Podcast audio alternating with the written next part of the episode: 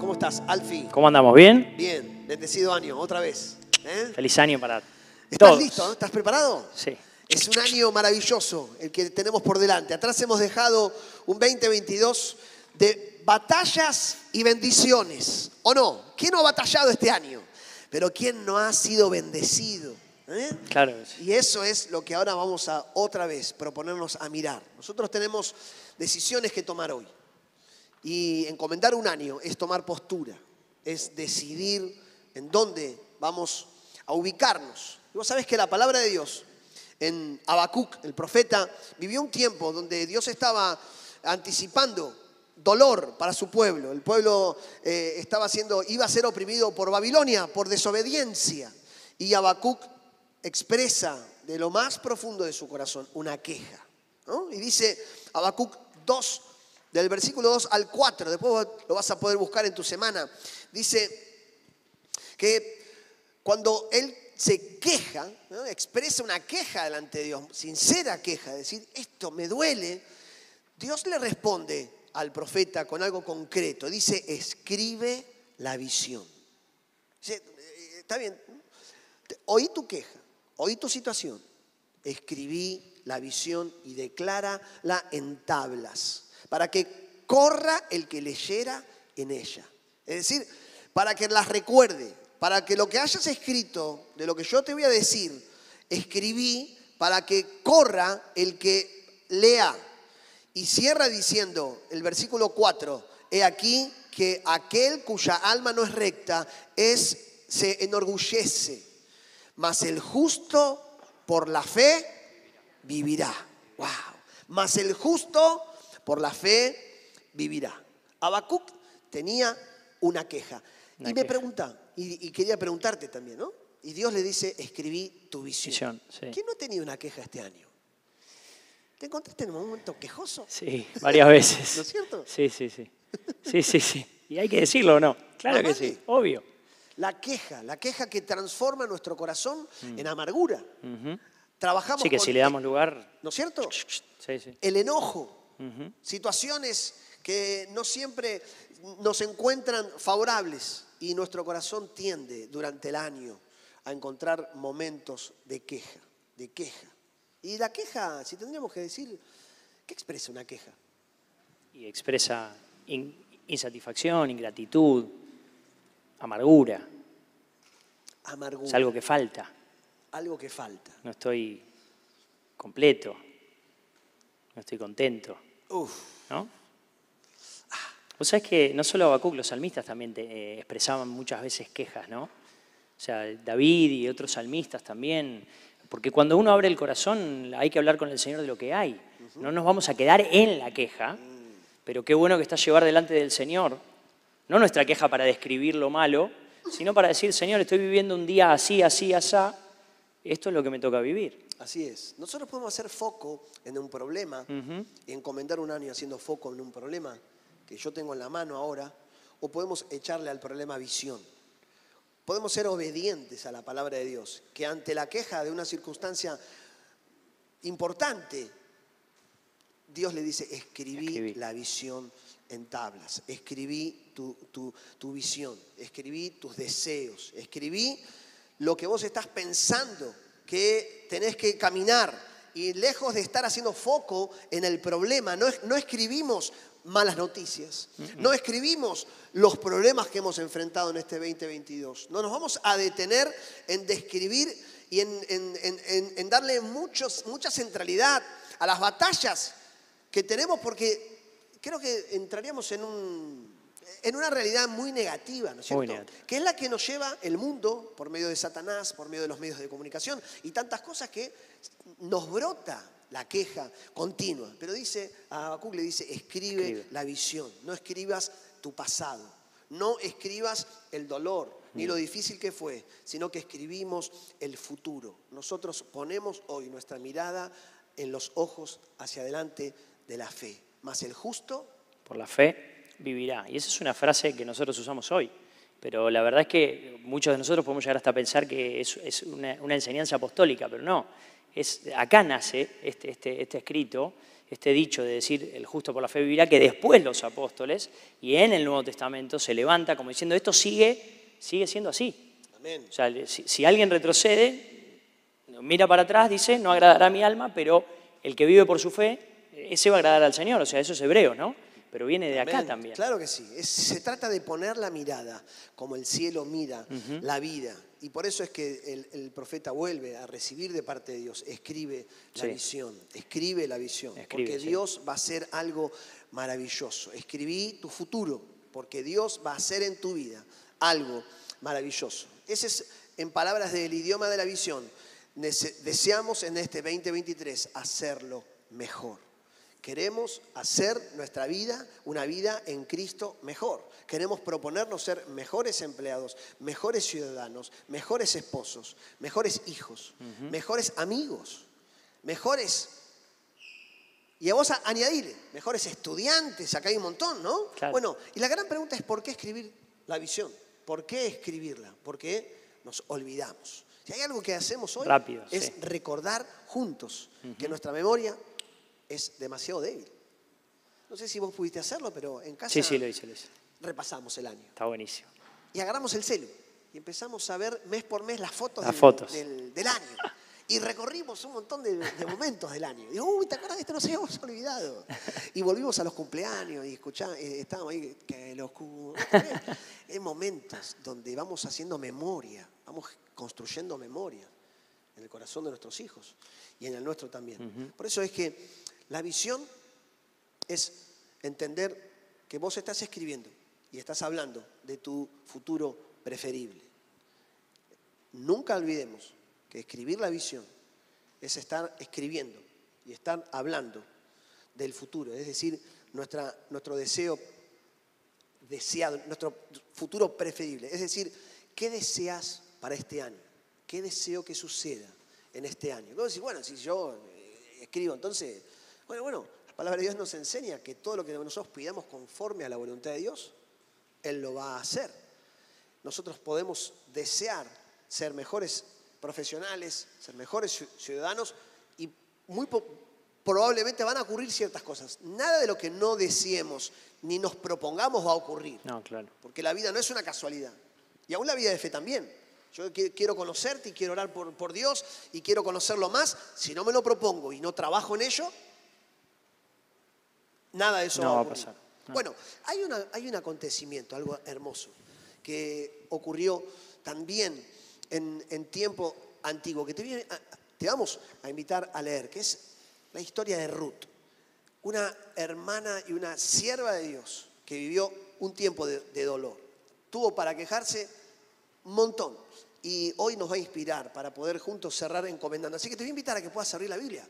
Vamos a leer Ruth capítulo 1 para todo aquel que está visitándonos hace un tiempito, quizás es la primera vez que va a leer este. Es este probable, sí. ¿Cierto? Una historia corta, muy linda del Antiguo Testamento, hermosa, apasionante. Un poquito más larga que la de Habacuc, que también es corta.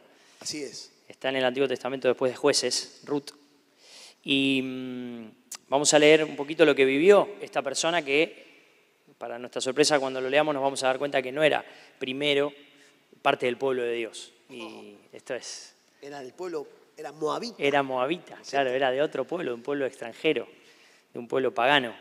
Era ajena a todo lo que tenía que ver con el pueblo de Israel. vamos a leer, dale. Vamos a leer. Dice 1.18. Del 1 al 18, ¿no? Así es. Dice, del 1 al 18. Aconteció en los días que gobernaban los jueces que hubo hambre en la tierra. Y un varón de Belén de Judá fue a morar en los campos de Moab, él y su mujer y dos hijos suyos. El nombre de aquel varón era Elimelech y el de su mujer Noemí, y los nombres de sus hijos eran Malón y Kelión, efrateos de Belén de Judá.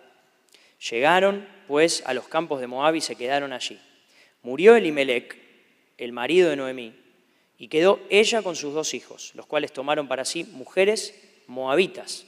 El nombre de una era Orfa y el nombre de la otra, Ruth y habitaron allí unos diez años.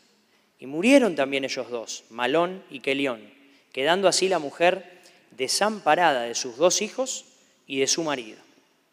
Entonces se levantó con sus nueras y regresó de los campos de Moab porque oyó en el, porque oyó en el campo de Moab que Jehová había visitado a su pueblo para darles pan. Salieron pues del lugar donde había estado y con ella sus dos nueras y comenzaron a caminar para volverse a la tierra de Judá. Y Noemí le dijo a sus dos nueras, vayan, vuélvanse cada una a la casa de su madre, Jehová, el Señor, haga con ustedes misericordia como la han hecho con los muertos y conmigo. Les conceda Jehová que hallen descanso, cada una en casa de su marido. Luego las besó y ellas alzaron su voz y lloraron y le dijeron, ciertamente nosotras iremos contigo a tu pueblo. Y Noemí respondió, vuélvanse, hijas mías, ¿para qué han de ir conmigo?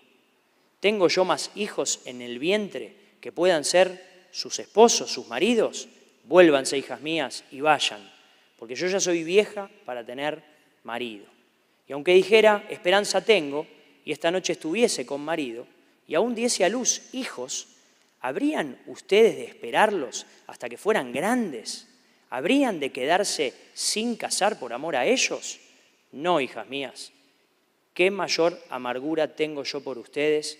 Pues la mano de Jehová ha sido contra mí. Y ellas, acá había una queja grande, ¿eh? Mirá, esta realidad. Y bueno. Va, ¿eh?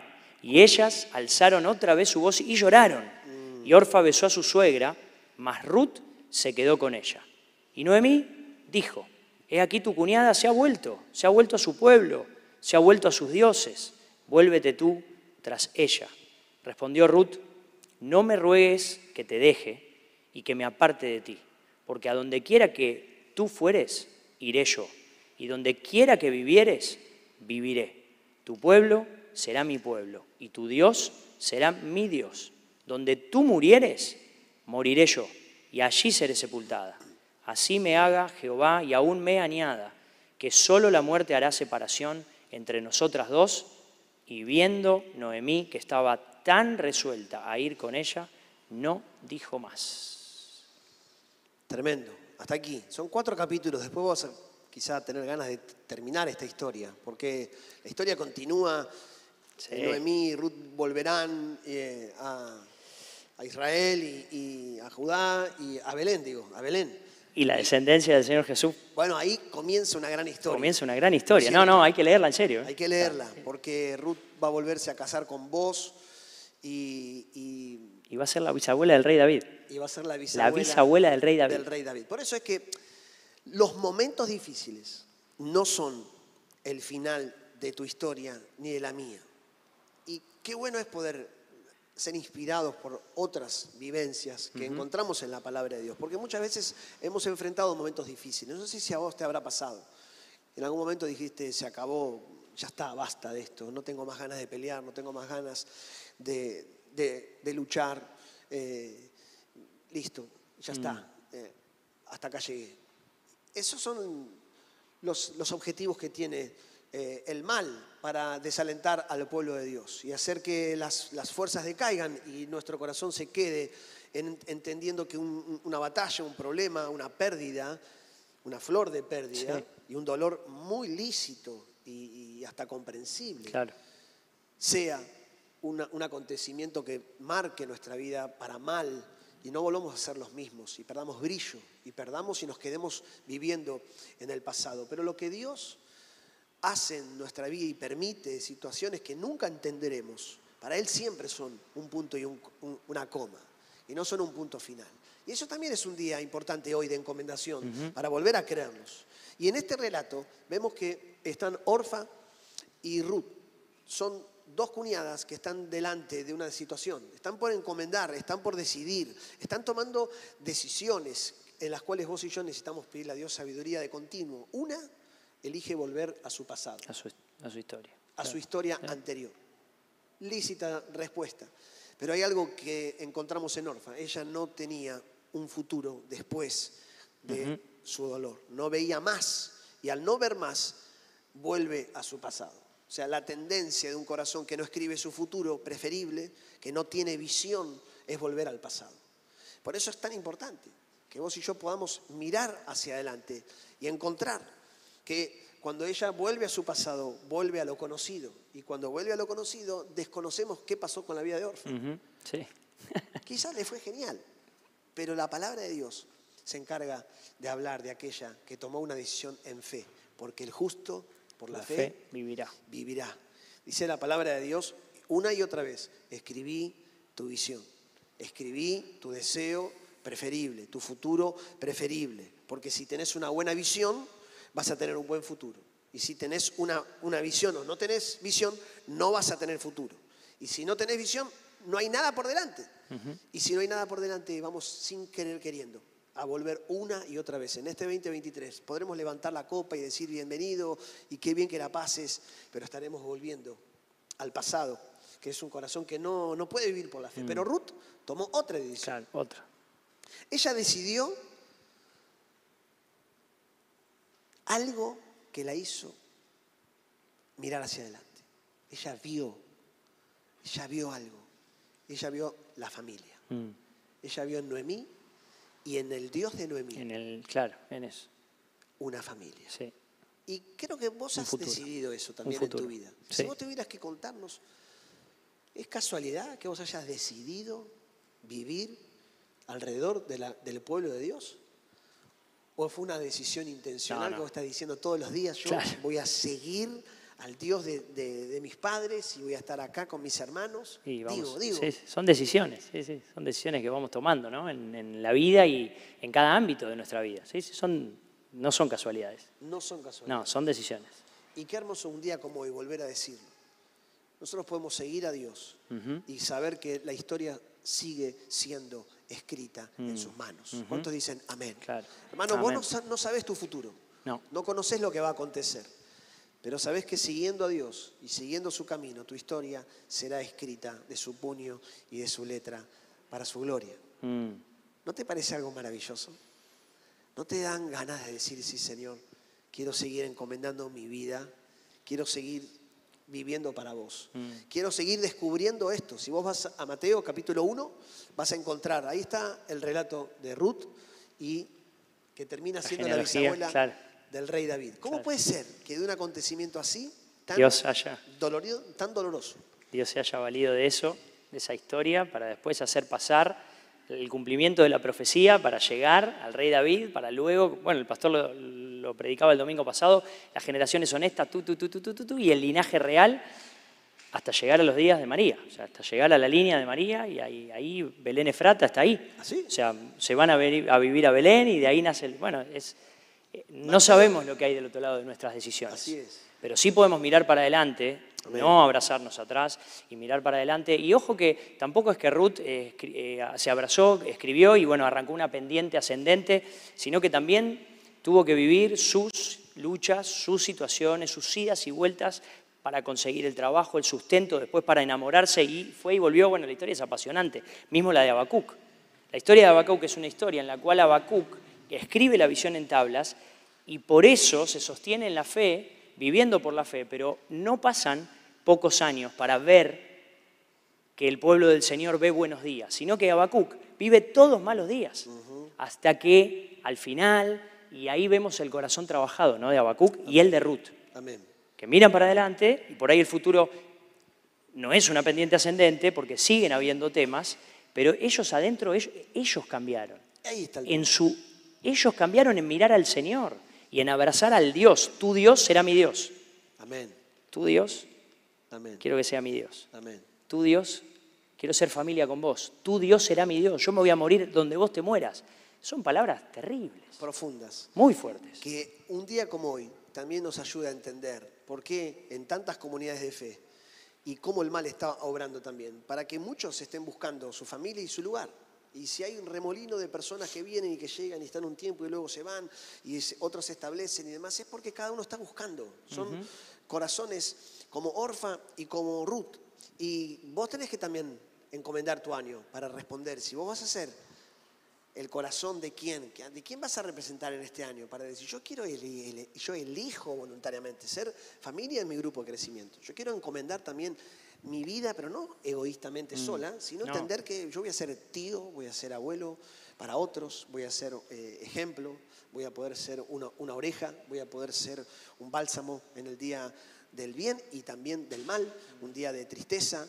Vamos a encomendar nuestra vida, nuestros hijos estarán aprendiendo de nosotros y caminamos un camino que hemos decidido. Y la semana pasada hablaba con una hermana que me dice, me, me estoy integrando, he venido los miércoles, estoy en primeros pasos, estoy avanzando y, y me, doy cuenta que cada tanto miro mi pasado y me cuesta. Y mis palabras fueron estas mismas. Necesitas permanecer y prevalecer en tu deseo y tu decisión de ser familia.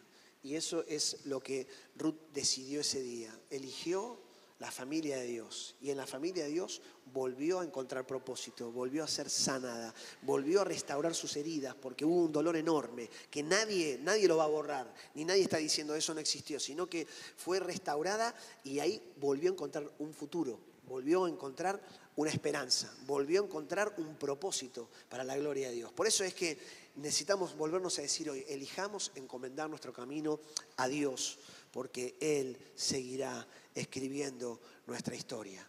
Tu historia, la historia de tus hijos. Una historia que sin duda nos espera maravillas, porque Dios hace maravillas, batallas y bendiciones. Y como decíamos, la maravilla más grande es la que sucede internamente, porque podemos estar viviendo de adversidad en adversidad como va este mundo, y es así, pero por dentro, aunque este hombre se va desgastando por adentro se va renovando. Eso es. Y aunque esta tribulación leve momentánea, dice, produce en nosotros una mayor expectativa, un mayor peso por la gloria del Señor que viene. O sea que esa es, eh, ahí, está nuestro, nuestro, nuestro deseo de encomendarnos al Señor y de también animarnos a mirar para adelante porque, como vos decías, el Señor abre caminos, cierra otros caminos, da nuevas oportunidades, se pierden otras oportunidades. Algo vamos a perder. Hay que De cara a la encomendación y al nuevo año y al arranque, algo vamos a perder, pero si cambiamos un poco la receta, algo distinto, también podemos llegar a ganar, a aprender, a adquirir un brillo nuevo, brillo que es para el otro, generoso, dones, tiempo, generosidad, disponibilidad, unas cosas. Como comunidad de fe y como comunidad de la iglesia del encuentro, creemos que este 2023 será un año de maravillas para la gloria del Señor. ¿Cuántos dicen amén? Amén. Creemos que el Señor nos va a llevar de gloria en gloria. Hay una gloria nueva, mayor que la primera, porque la gloria posterior dice que será mayor que la primera. Nos va a encontrar con las manos en el arado, nos va a encontrar predicando el Evangelio, nos va a encontrar abrazando al necesitado. Nos va a encontrar en cada grupo de crecimiento eligiendo ser familia con el que quiera ser familia y el que busque familia la va a encontrar. Porque nos hemos propuesto ser mejor, ser una mejor familia para una cultura que no tiene familia y porque Él está en nosotros. Vamos a volver a decir en diciembre del año que viene, qué gran año hemos vivido.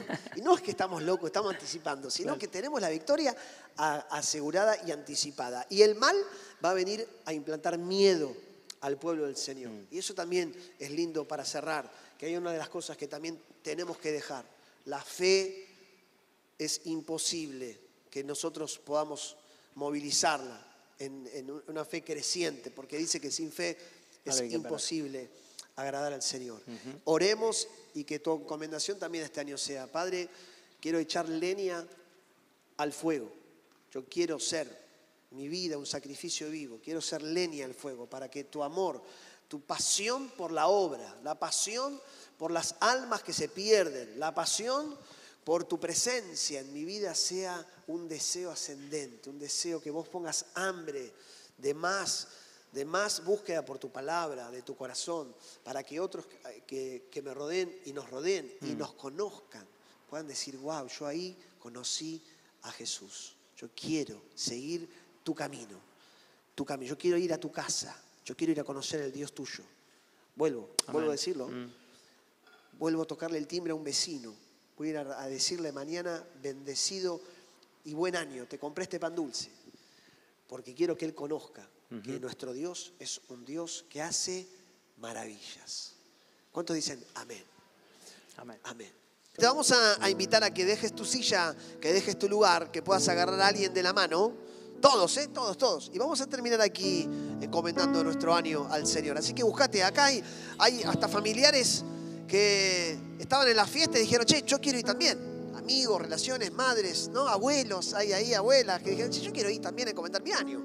Así que qué lindo es hacerlo en familia. Así que mientras vos te tomás de la mano de que tengas cerca, empezar a romper fila y venite por el pasillo. Vamos a, Sergio, ¿me ayudas ahí a, a mover esa mesa? Y vamos a cerrar aquí, en el altar de Dios, encomendando nuestro año a Él.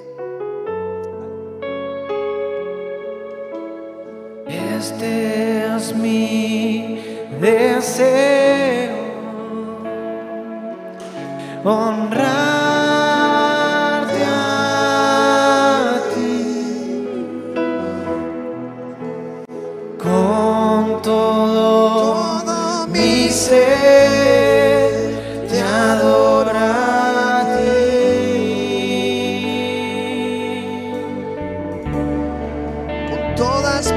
fuerzas, con todas mis fuerzas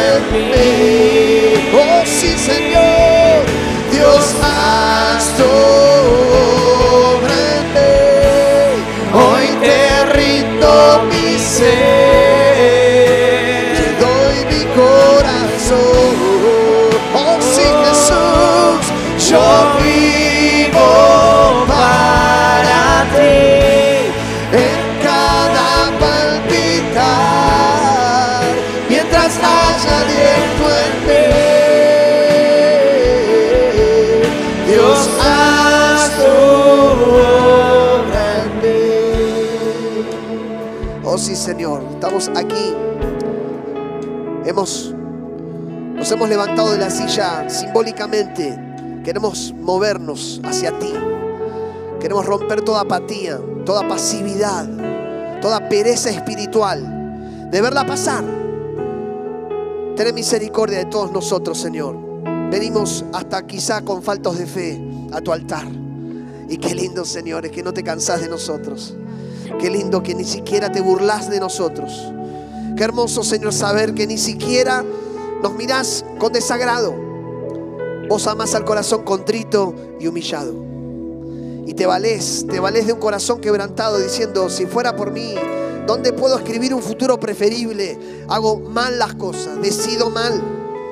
Vuelvo a mi pasado una y otra vez. Mi mente me lleva a la negatividad una tras otra. Es mi pecado en mí que lucha internamente. Prisioneros somos por momentos, Señor, de nuestros egoísmos, nuestro hedonismo, ese deseo tan tan profundo ante Dios de amarnos a nosotros mismos, Jesús. Queremos venir a tu altar a decirte, aquí estamos, somos un sacrificio vivo a tus pies.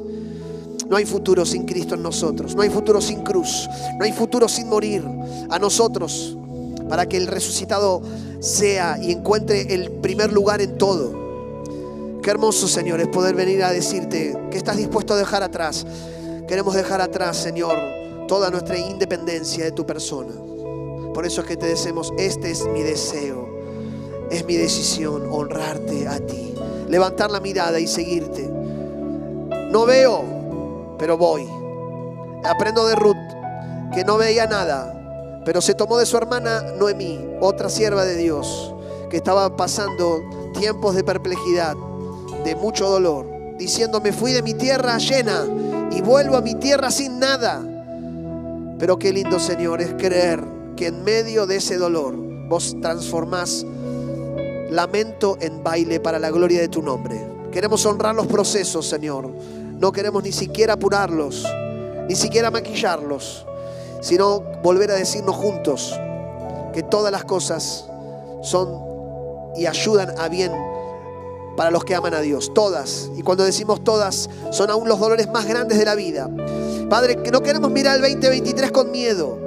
No, pues ¿cómo voy a orar así si me llega a pasar algo? Eh, como que no, es como que me contradigo porque entonces y tampoco ir para adelante como si no pasara nada porque le digo a Dios lo que hay que hacer. Señor, ayúdanos a romper nuestros argumentos tan limitantes que hoy podamos mirar con ojos de la fe, de creer. Nos lanzamos a, vivir por fe, a caminar sobre las aguas, a mirar el día y decir, Señor, dame una mente, la mente de Cristo, para comendar mi vida, mi diálogo, mi, hablar, mi pensar, santificar nuestro, nuestro vocabulario, nuestros ojos, decidir poner nuestra mirada en las cosas del, del cielo y no en la tierra para creer que con cada batalla, porque la vida es batalla todo el tiempo, no es verdad que hay, no, bueno, todo es batalla, pero en medio de batalla poder decidir ver la victoria aplastante, Cristo en mí, dándome libertad, dándome salida, dándome futuro, dándome sanidad, dándonos nuevas oportunidades. Por eso es que volvemos a decirte, este es mi deseo. Sí, Señor, aquí vamos. Honrarte a con todo mi ser. Te adoro a ti. Sí, Señor, con todo nuestro ser, con todas nuestras fuerzas, amaremos al Señor con fuerzas, oh Jesús, te alabaré.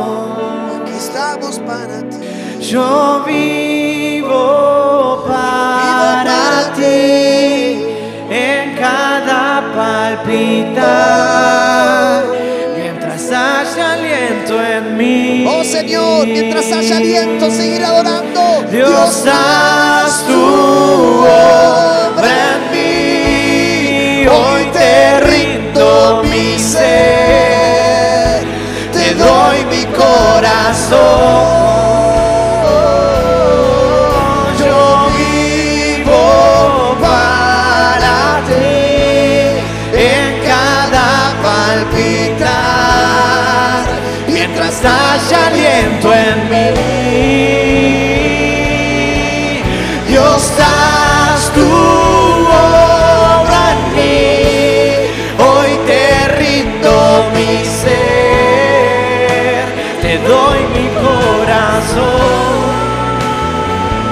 vivo, yo vivo para ti.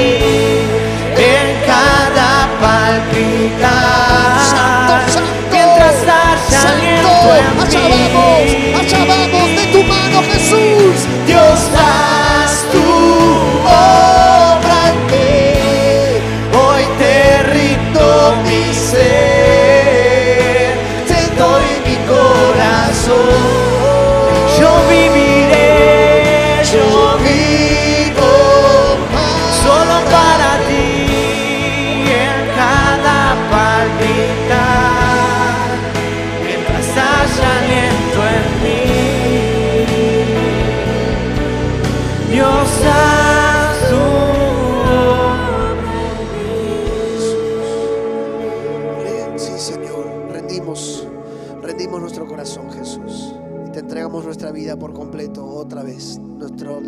Cada mañana, nuestro acostarnos.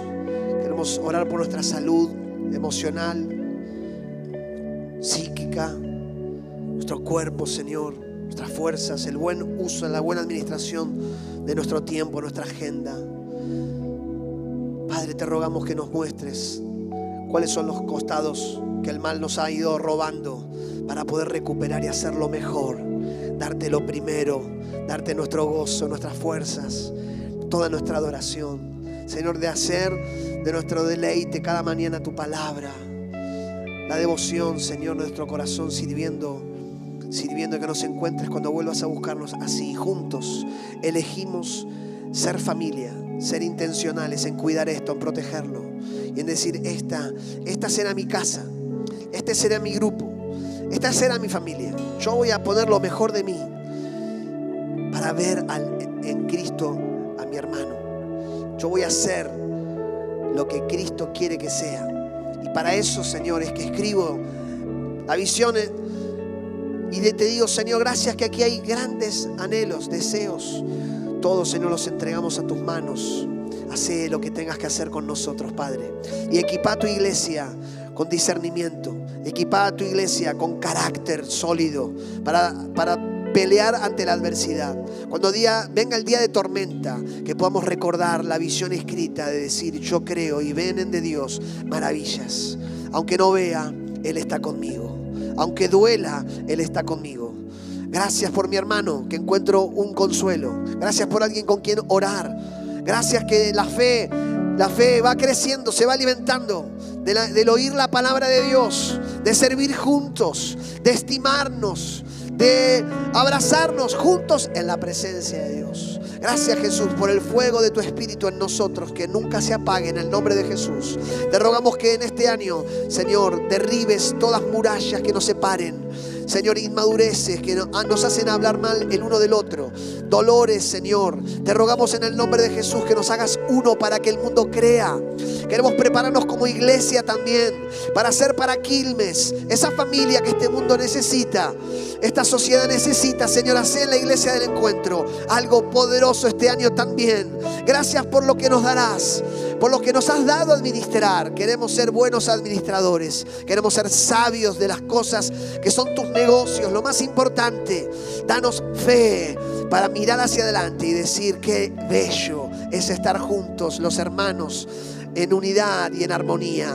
Oh Señor, bendecimos cada hogar, cada familia, cada niño, cada adolescente, cada abuelo, en el nombre de Jesús. Te rogamos que extiendas nuestro territorio. Queremos mirar, mirar que está preparado. Vayan, ya están preparados los campos. Es tiempo de cosechar. Señor, queremos predicar la palabra. Queremos deleitarnos en mirarnos y decir, no era así cuando llegué. No era así cuando llegó. Jesús transformó su vida. Y lo hizo porque usó a un simple niño, a un abuelo, en la parada de un colectivo, ayudando a alguien en un rincón de, una calle. Lloraba, me acerqué y le di un pañuelo.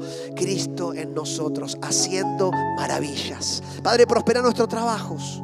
En el nombre de Jesús hoy te entregamos nuestras fuentes laborales para la gloria de tu nombre. Te rogamos que podamos ahorrar lo que no hemos ahorrado, que podamos comer lo que no hemos comido.